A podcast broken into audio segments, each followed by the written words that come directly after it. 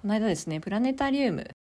に行きまして、うんうんあのプラネタリウムでなんか作品とか見たことあるうち作品ってどういうことなんかねあのドームの中入ってうんでそこで上映されてる作品があるんですよあ。なんか筑波のねあのエキスポセンターにもあったんだけど、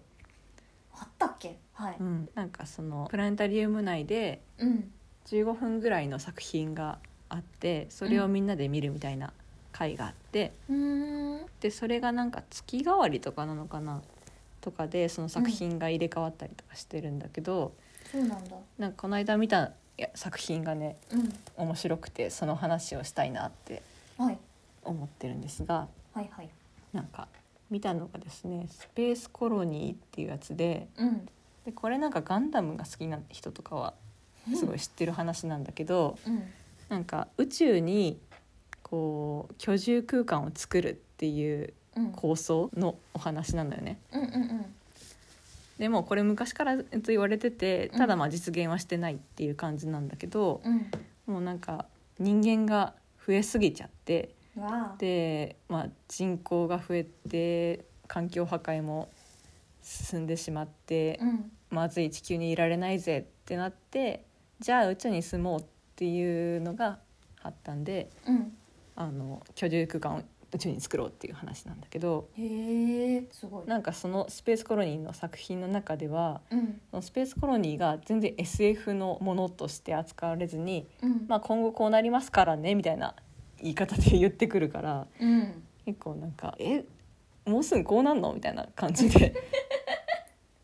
実際のわかんない結構難しい話だ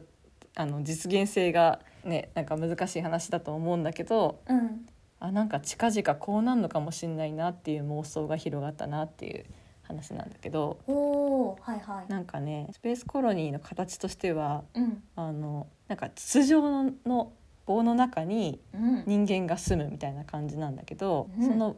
筒状のなんて言ったらいいんだろう試験管みたいなへでえっかい試験管みたいなのがあってうんでその内側にうん張り付くように人間がこう住むんだよね。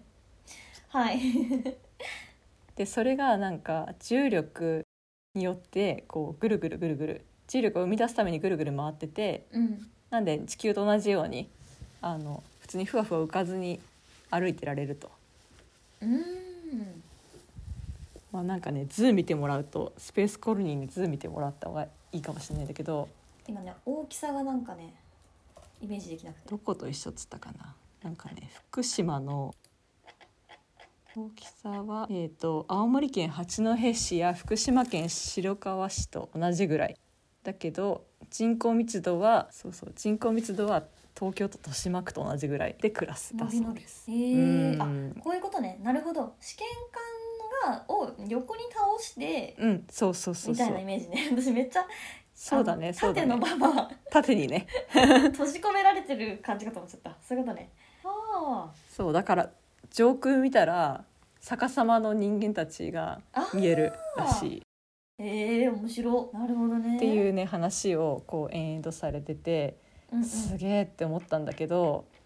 なんかこれ今の私たちがこの話聞いていやーうんそんなんあるかよって思うじゃないですかそそ,、うだねんなんできんのかって。うんでもさ私たちの世代のもっと昔の母とか父母世代とかってさこんな風になんかうん SNS で情報をなんかよくわからん人と連絡取り合うと かなんかパソコン同士パソコンあれば仕事ができるとか考えらんなかったわけで、じゃそあっかこのなんかスペースコロニーも未来ありえるんじゃないかとか思えてきてしまって思っちゃうよねねえ。ーだからすご自分の孫とかがさうん「大学どこ行くの?」とか言ったらさうん「ああ宇宙宇宙区のなんとか地区だよ」みたいなこと言われてさ「やめときなさい」ってなるじゃん今だったら。やめときなさいよそんなとこっつって危ないわよみたいな「えみんな言ってるよおばあちゃんくれてるな」とか言われてさ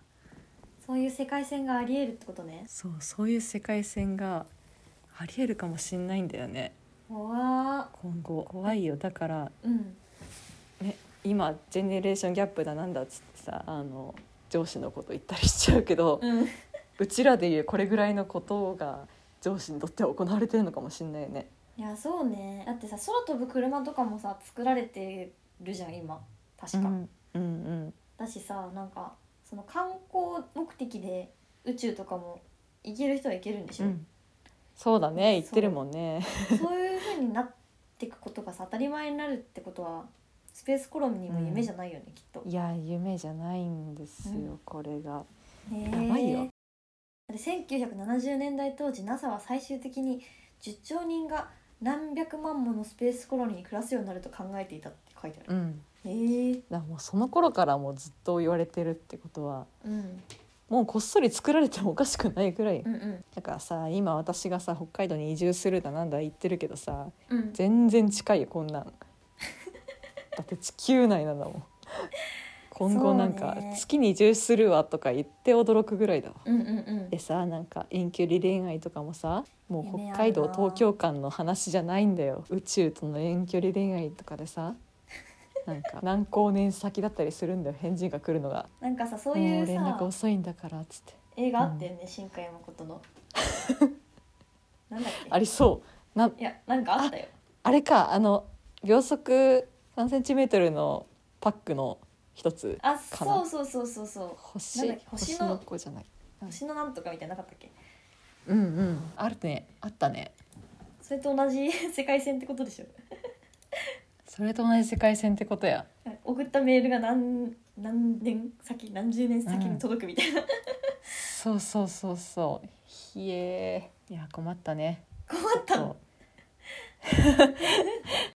ジェネレーションギャップとねあの上司のことを、ね、遅れてるよとかって言っちゃうことあると思うんですけどうんうちらの世代にとってのスペースコロニーぐらいのことを強いられてるのかもしれないので上司のことも許してあげましょうっていう話でした。はいそんな感じで はい、えー、ツイッターはアットマークにわかの2人でやってますのでフォローお願いしますはい、にわかな二人のふは H じゃなくて、えー、と F の綴り、えーフレーム、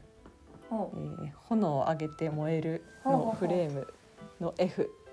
ですのでお間違いなく。はい、えー、感想は「ハッシュタグにわかん」でつぶやいてもらえると嬉しいですはい。そして番組へのお便りはにわかな二人アットマーク gmail ドットコムでお待ちしております。はーいはい、今回はスペースコロニーについて話しました。うん次回の担当はちいです。よろしくお願いします。はいまた次のページでお会いしましょうはいしたっけーしたっけー